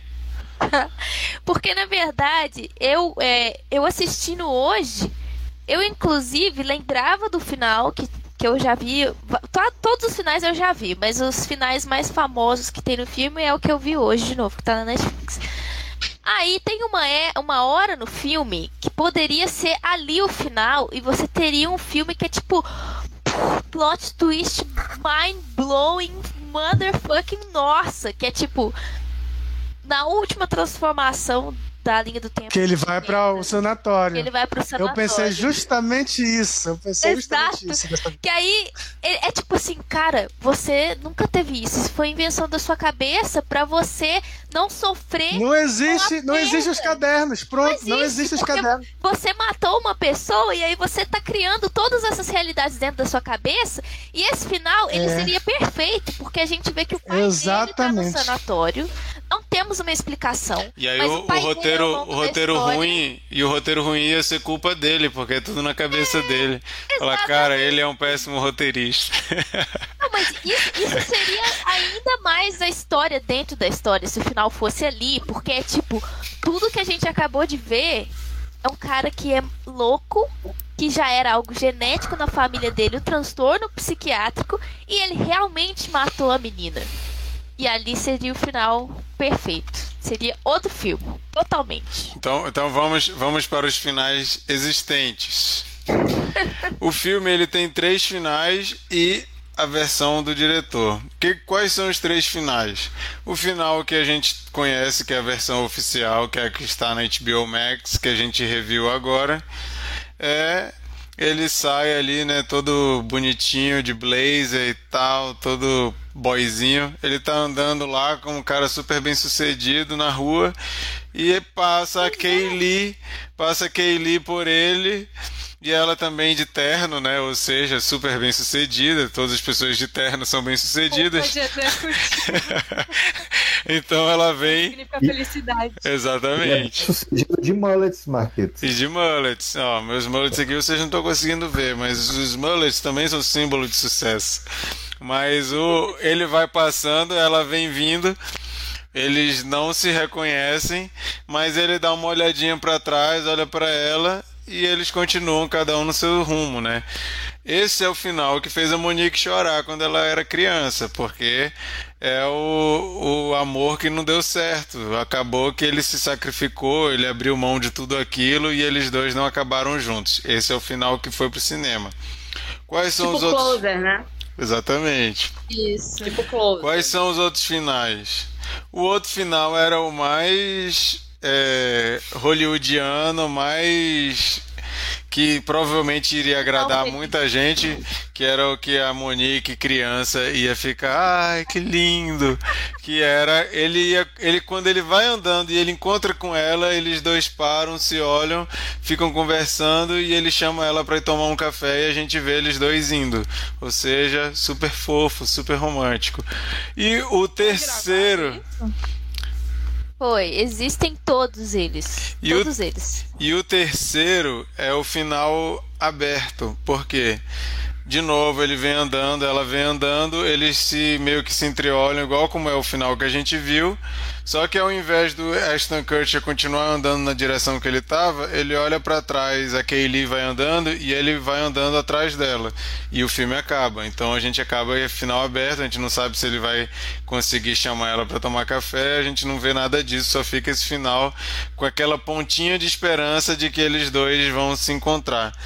E o final do diretor que eu pedi pro Mikael não contar, ele naquela cena que ele tá no sanatório e ele pega a filmagem. Alguém foi brother, alguém foi brother com esses diretores, né? Peraí, aí ele Na pega, moral, aí ele moral. pega a filmagem e a filmagem não é aquela que a gente vê no filme, nessa versão. Quando ele vai mostrar a filmagem, é uma filmagem da mãe dele prestes a parir ele. O que, que ele faz? Ele volta para a barriga da mãe dele, pega o cordão umbilical e se enforca e se mata, Não, dando um fim para a maldição. Não! Cada não, um, mas- cada um agora vai ter que escolher Não, seu final. não, não, o não, meu final é esse do cordão umbilical. Esse é o melhor. esse Não, cordão umbilical não, você não. explicou Não faz direito. sentido. Você não explicou. Não faz-. Tá, explica, Monique. O restante do filme. Existe é uma parte. analítico, cara. Não, Isso é existe muito uma parte. não tem condição. Não, é, tem, tem a parte que, que, vai, que vai ter a ver, que ele vai né, no tarô lá e dizem que ele não tem futuro. Ô, Tem, tem um lance desse que vai no. Teria uma cena que ele vai numa vidente e a mulher vai ler o futuro dele. Não, não, não, amiga, mas é não, abaixo. não. Nesse final do cordão umbilical, tem alguma parte no filme que ou, ou é durante essa, esse final que tem os comentários por cima, ou é alguma outra parte do filme, não lembro. Que a mãe dele fala pra ele que ela já teve dois abortos espontâneos antes dele. E aí ele seria. Ah, mas ela fala isso antes, né? Isso, então. Aí ele seria o filho bem sucedido dela, o terceiro. Só que Sabe que é nessa isso? realidade, que ele, ele se mata com o cordão, é porque, na verdade, os outros dois stillborns também teriam essa capacidade de voltar ao tempo e todos eles Todo mundo decidiram resolveu. se matar para evitar que eles viajassem no tempo. Que é uma maldição mesmo. Mas tem, E mas tem, mas nessa versão também tem essa cena que eu tava falando que também no, no decorrer do filme, em algum momento ele foi ler o futuro e a mulher fala pra ele que ele não tem futuro. Ela acha estranho, meu Deus. Você não tem futuro. Aí ele fica todo mundo com a pulga atrás da orelha. Quando ele se mata no final, aí todo essa mundo, ah, entendi. E esse é o meu final. O meu final é o do o bebê, o feto suicida é o meu final. Sheila, Olha. qual é o seu final preferido? Eu quero falar o seguinte, que essa versão de feto, de cordão umbilical, é patriarcado, tá?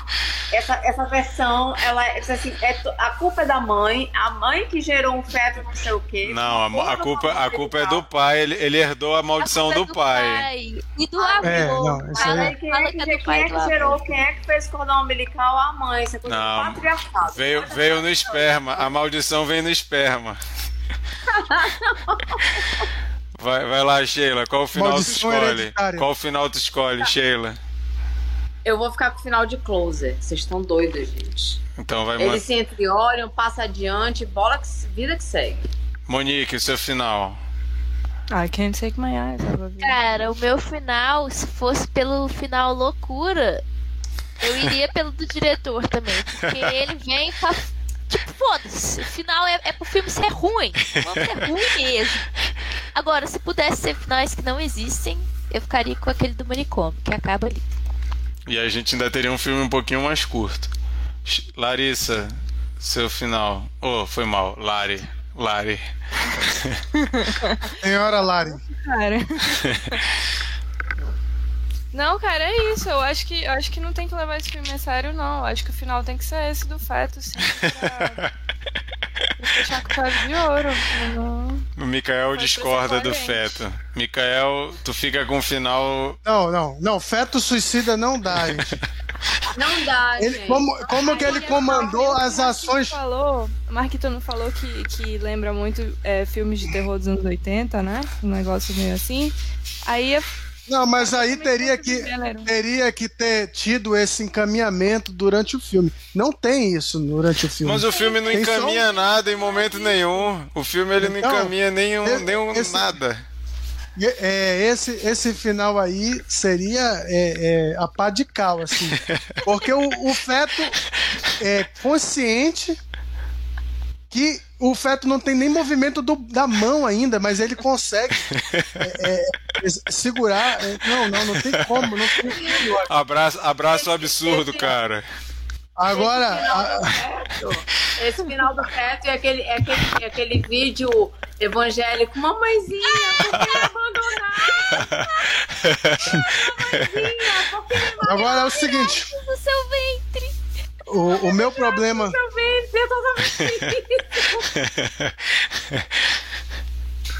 O meu problema com o final. o meu problema com o final, ele vem antes, né? Ele vem desde o momento que ele, que ele dá play. Que, que ele, que ele dá, que ele dá o, o- que ele vê, ele acha a fita. É, eu- eu- então é, a questão é lógica interna mesmo, como eu falei. Por quê? Porque a gente tem é, algumas coisas que a gente aceita para viagem no tempo. Primeiro, ele só consegue voltar ao tempo em momentos que ele está inconsciente. E ele tem a ferramenta dele, que é o diário. De repente, nada disso importa. Ele pega uma fita Que que ele- magicamente que ele descobre- filmaram o encontro. Ele descobre que conheceu o pai menina. dele, ele descobre que o pai dele fazia com fotos. Aí ele tem um insight, né? Não, Não, precisa não, não. ser o caderno. Não, não, não, não. Nada disso. Que isso, cara? Primeiro. Tu tá lutando contra o roteiro, bicho. Não, pri- primeiro, primeiro. magicamente tem a, a filmagem quando ele conheceu a menina. Nossa, é muito conveniente isso. o filme ele é um tem- show eles de conveniência, cara. Segundo, ele não tá inconsciente. Ele não, ele, ele não tá inconsciente nessa cena. Então, pra mim, é, é, o que eu aceitei durante todo o filme que ele me, que ele me, me- foi me colocando é que ele sempre voltava quando ele estava inconsciente no passado.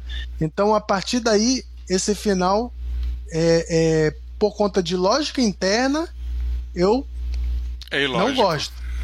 Agora, Cara. em questão, em questão, em questão de melodrama, pra mim é bom a questão dele cruzar com a menina. Ele não conhece ela, ela não conhece ele. Porém, eu vou fazer uma pergunta pra vocês. Em todos os momentos que ele alterou o tempo, ele sempre estava autoconsciente. Ele lembrava, poxa, a, a, a menina é, se suicidou, agora ela não se suicidou mais. É, ela já foi feliz comigo. Numa linha do tempo, ela foi feliz comigo. Menos nessa cena. Ele não tem autoconsciência nenhuma. Então, Não eu, faz eu, eu volto, eu, eu volto a dizer, do ponto de vista do melodrama, eu acho, eu acho legal.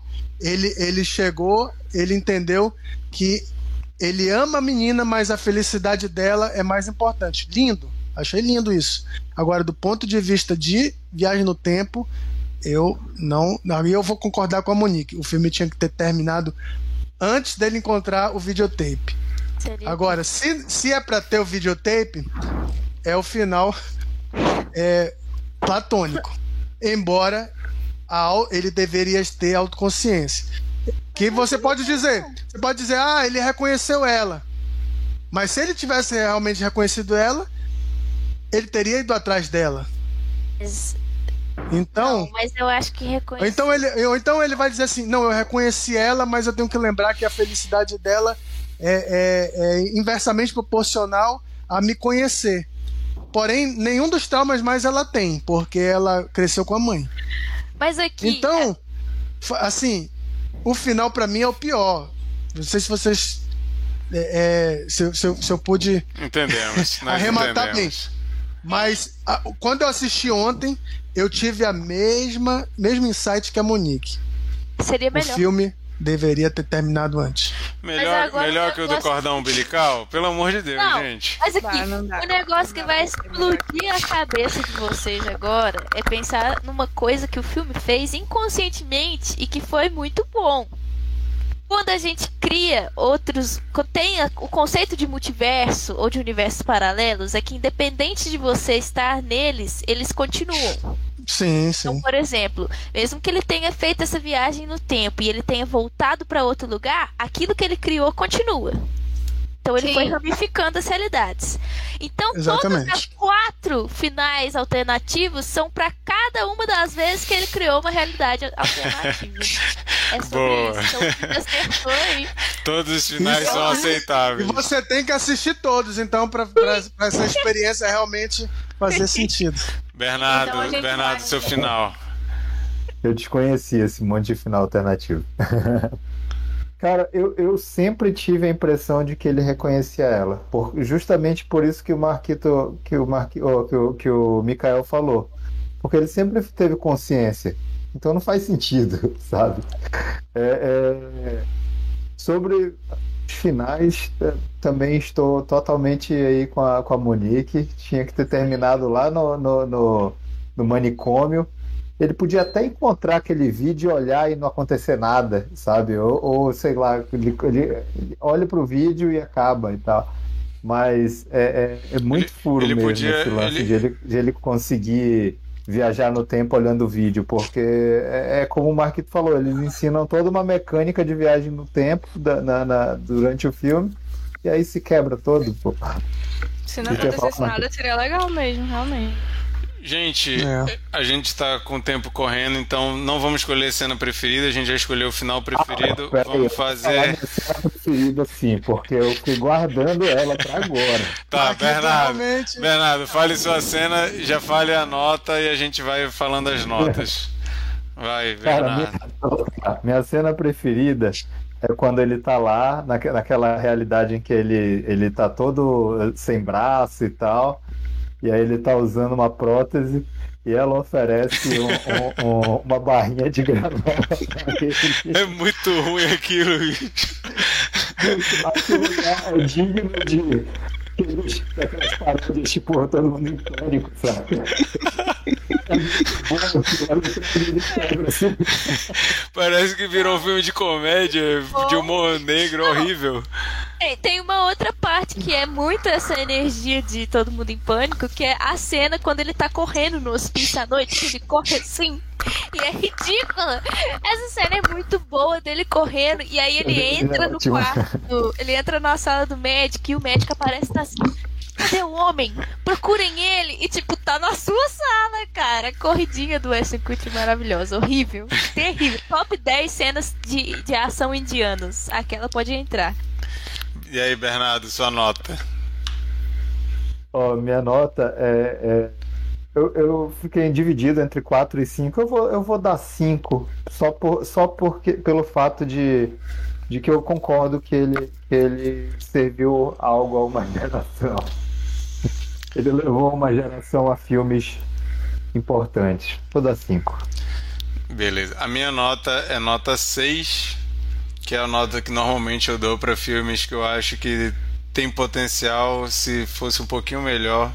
Então não consegue chegar no 7, minha nota é 6. Eu acho eu, eu, não tenho essa nota que eu dei quando eu vi esse filme, porque na época eu não dava nota em MDB.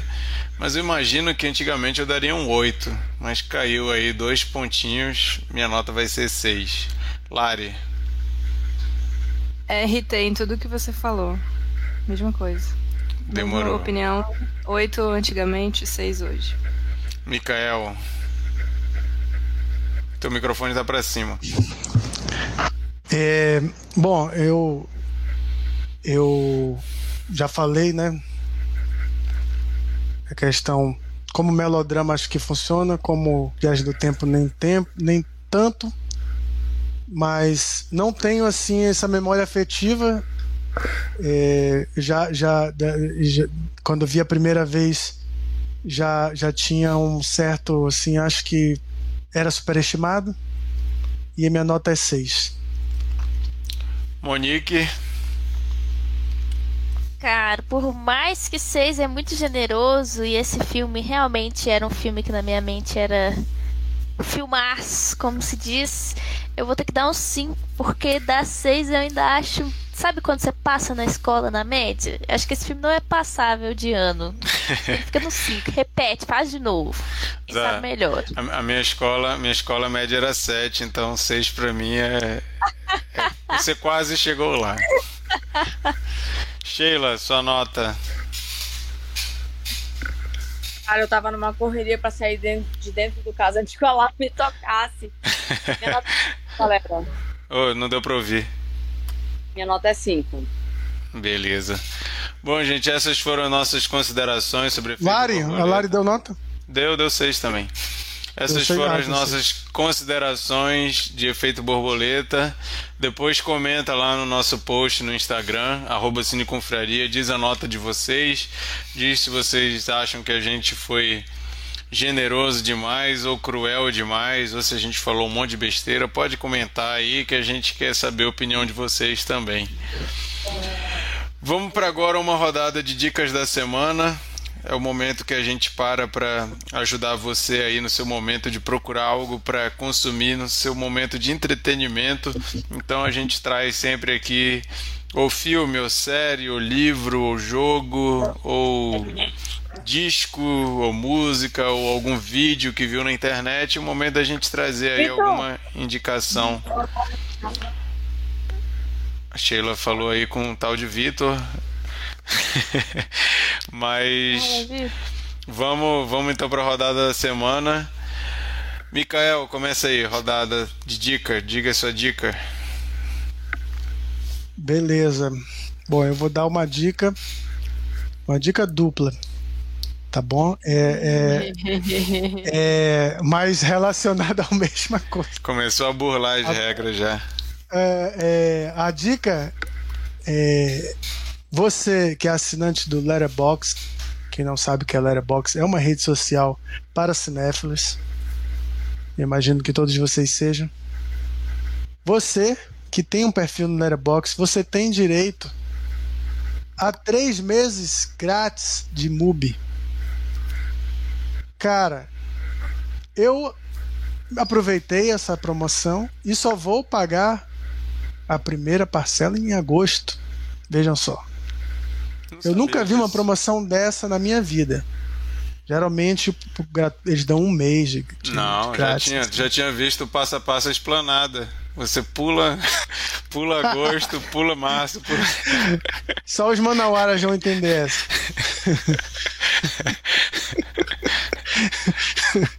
é, pois bem, então, de posse da, do, do, do meu MUBI, é, procurando qual filme iria inaugurar né, minha experiência, comecei por um filme chamado Annette, um musical muito maluco que é estrelado por Adam Driver e Marion Cotillard.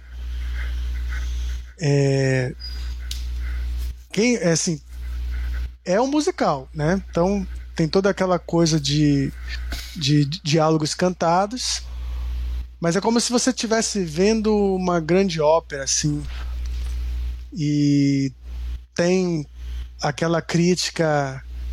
É, só, só lembrando que, que o diretor Léo Carax ele é aquele diretor de Holy Motors, tá? Então não é um musical é, é, convencional. Não é tipo Amor Sublime Amor, não. É, é, um, é uma coisa esquisita.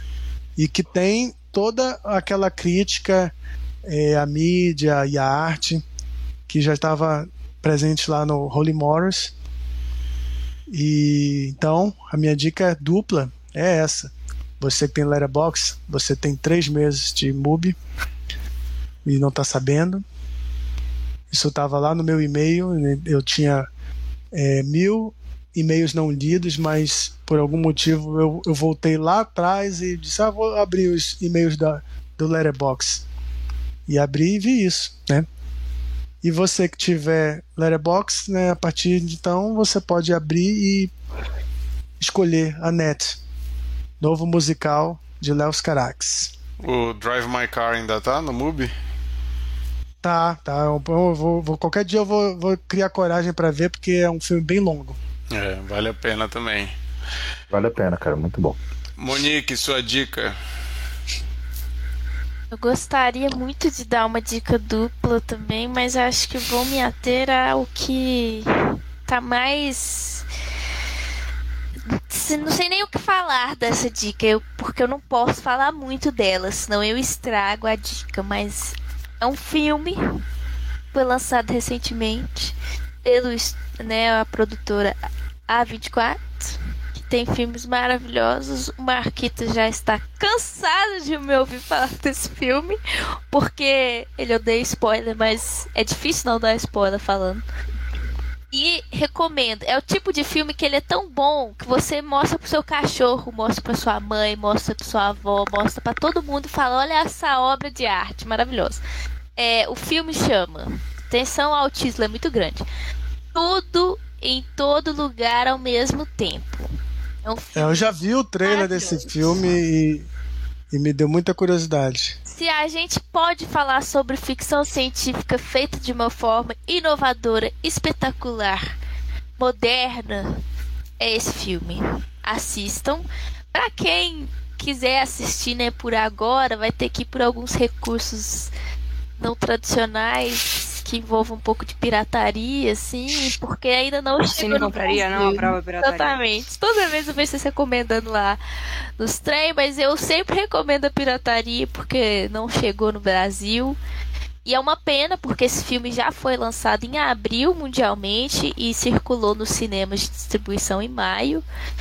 Mas acho que para para não explicar o filme, só dar o, mais um motivo para vocês assistirem e conferirem essa dica é que ele foi aplaudido por oito, ele foi ovacionado oito minutos no Festival de Cannes. Então assim, é um filmaço. Esse é um baita filme. Então assista, maravilhoso, perfeito. Para quem quer esperar, para quem quer esperar para ver no cinema, que é o meu caso, vai sair esse mês. Lá pro final do mês, mas esse mês vai estar nos cinemas aqui no Brasil. Sim, eu sempre tive curiosidade sobre essas coisas do, de Cannes.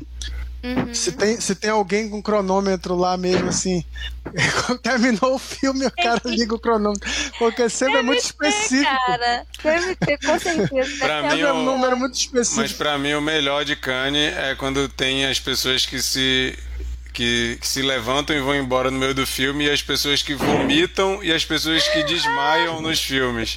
Isso para mim é o mais maravilhoso. Quando falam que a pessoa desmaiou ou vomitou no filme, eu faço questão de ver. Não, ele. E é sempre, sempre em Cannes, né? Aconte é. é. só em Cannes, só em Cannes que isso acontece. Aconteceu agora no novo do David Cronenberg, né? O Crimes do Futuro.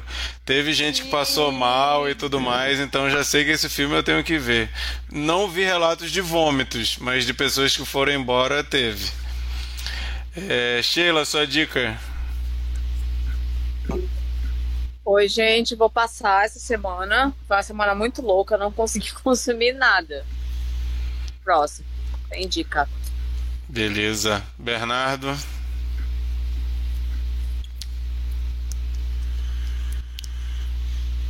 Estão me ouvindo?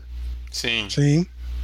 É, então, para seguir a, a temática do filme, é, viagem ah, no tempo, viagem no tem tempo, tem, tem romance, tem essas coisas todas. Vou indicar um, um livro, uma, uma, é, um, uma HQ, na verdade, do Daniel Klaus. Paciência. Não sei, se vocês já, não sei se vocês já leram, mas é sensacional, cara.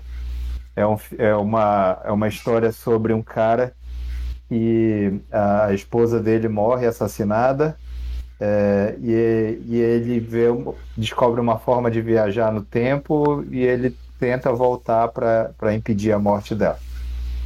E aí acontecem várias loucuras. É, é, é, sensacional, a história é muito boa e a arte dele é, é incrível. Não sei se vocês conhecem o autor, mas esse é o, acho que esse é o, o, o HQ mais diferentona assim dele, que, que ele, é um, ele é um autor conhecido por, por é, é, ter um humor bem peculiar, bem, é, é, é bem interessante. Acho que vocês vão gostar. Massa. Lari? É, eu também quero seguir a temática. E aí pensei em, em filmes que fossem Cine Confraria Style. Aí eu pensei no, em Durante a Tormenta, mas acho que ele já foi indicado. É... Foi o Chico que deve ter indicado. E aí eu pensei em Questão de Tempo, que eu acho filme bem. Cine acho muito maravilhoso. É muito maravilhoso. Não, não sei se foi indicado, mas se não foi, se já foi, eu indico novamente. É um filme bem gostoso de assistir, bem legal. É um a sinopse vocês não vão dar nada por ele, mas ele é maravilhoso. Mas é um cara que quando ele faz 21 anos, o pai dele fala para ele que ele vem de uma linhagem da família de homens viajantes no tempo. E aí, só que ele é um cara que não não beija muito na boca, e aí ele usa isso logicamente para conquistar as gatinhas. E é isso, é um filme incrível. Questão de tempo. Muito legal esse filme. Falando, falando nisso, o, tem um filme chamado A Mulher do Viajante do Tempo, que saiu uma série, né? É, eu não sei se vocês Ai, assistiram. Eu não assisti, eu queria até perguntar se era boa. Se em alguém, português é outra coisa, nada a ver o nome. Esse, esse filme. Esse da Mulher do Viajante no Tempo eu lembro de ver no cinema, esse. Em português é um nome totalmente diferente. Não é um filme que eu que esteja assim no meu coração como questão do tempo, mas eu sempre achei interessante. E agora tem uma série, mas não sei se eu dou uma chance ou não. Queria que e alguém as duas tivesse é com Rachel McAdams, né? Os dois filmes. Isso, os dois são com a, com a mesma atriz. Paula Beleza. Oliveira de Hollywood. o, e que é de Meninas Malvadas, né? Pegando o link lá do início do programa. A minha dica da semana é uma série que eu vi muita gente comentando. E eu, e eu tinha. O quê? Achei que era Russian Doll, porque tinha a ver com viagem. Não, não. Mas eu vi muita gente comentando, elogiando. E eu Achei confesso que eu não. Semana retrasada, desculpa. E, e eu confesso que eu não estava indo atrás quando começou a sair os episódios, porque eu, apesar de gostar de alguns filmes de esporte, não é um tema que me faz ir atrás. E é a série Winning Time, que conta a história dos Lakers. ali do Magic Johnson. E é uma história assim que eu achava que podia ser legal, podia não ser. Aí depois eu vi que ela é produzida pelo Adam McKay. Eu fiquei, ó, oh, pelo Adam McKay, que coisa diferente, né? E resolvi dar uma prestar atenção porque eu vi muitos comentários muito bons. E cara, olha, olha o, o elenco dessa série. Tem o John C. Riley, que tá maravilhoso. Tem o Jason Clark, Brad Cullen, Sally Field, Adrian Brody, Jason Segel. Os caras assim. E, e, bicho, você pega ali, apesar de ser produzida pelo, pelo Adam McKay, ele só dirige um dos episódios.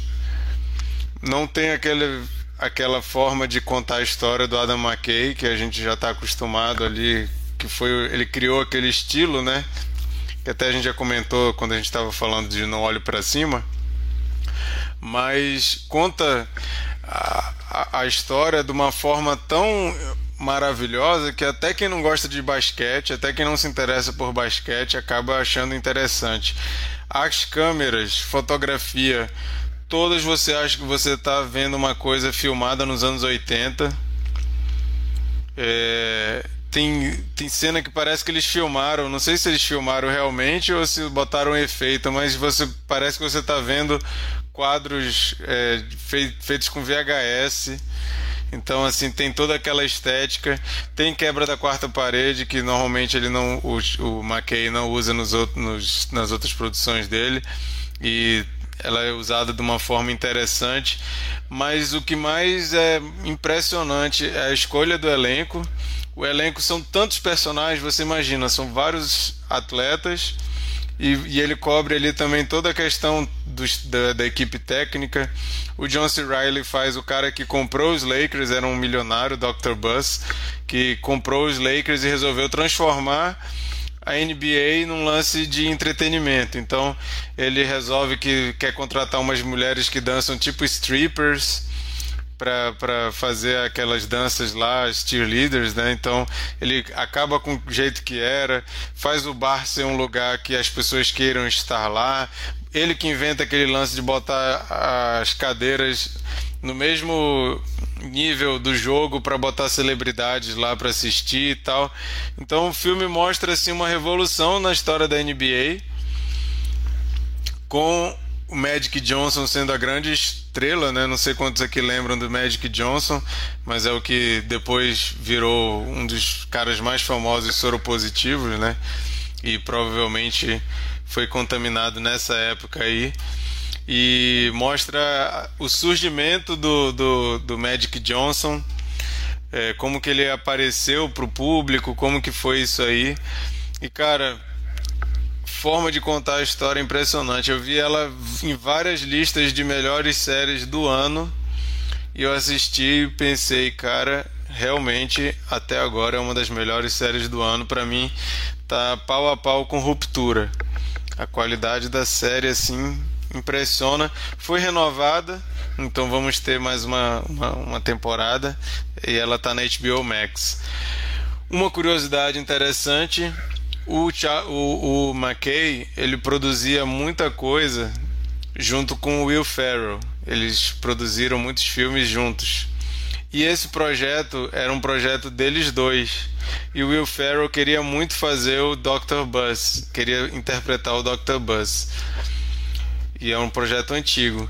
O, o McKay foi e resolveu fazer a série, não comunicou o Will Ferrell e não quis escalar o Will Ferrell como Dr. Bus, botou John C. Riley. Por causa disso, ele deu uma entrevista e eles estão muito brigados. Inclusive, o, o McKay falou que acha que o Will Ferrell nunca mais vai falar com ele e eles eram amigos. Outra curiosidade: tem um episódio dirigido pelo Jonah Hill.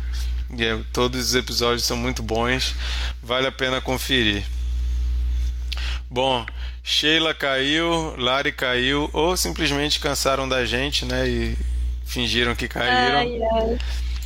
Mas agora chegou a hora da gente saber qual é o filme da rodada, qual o filme que a gente tem que assistir para comentar a semana.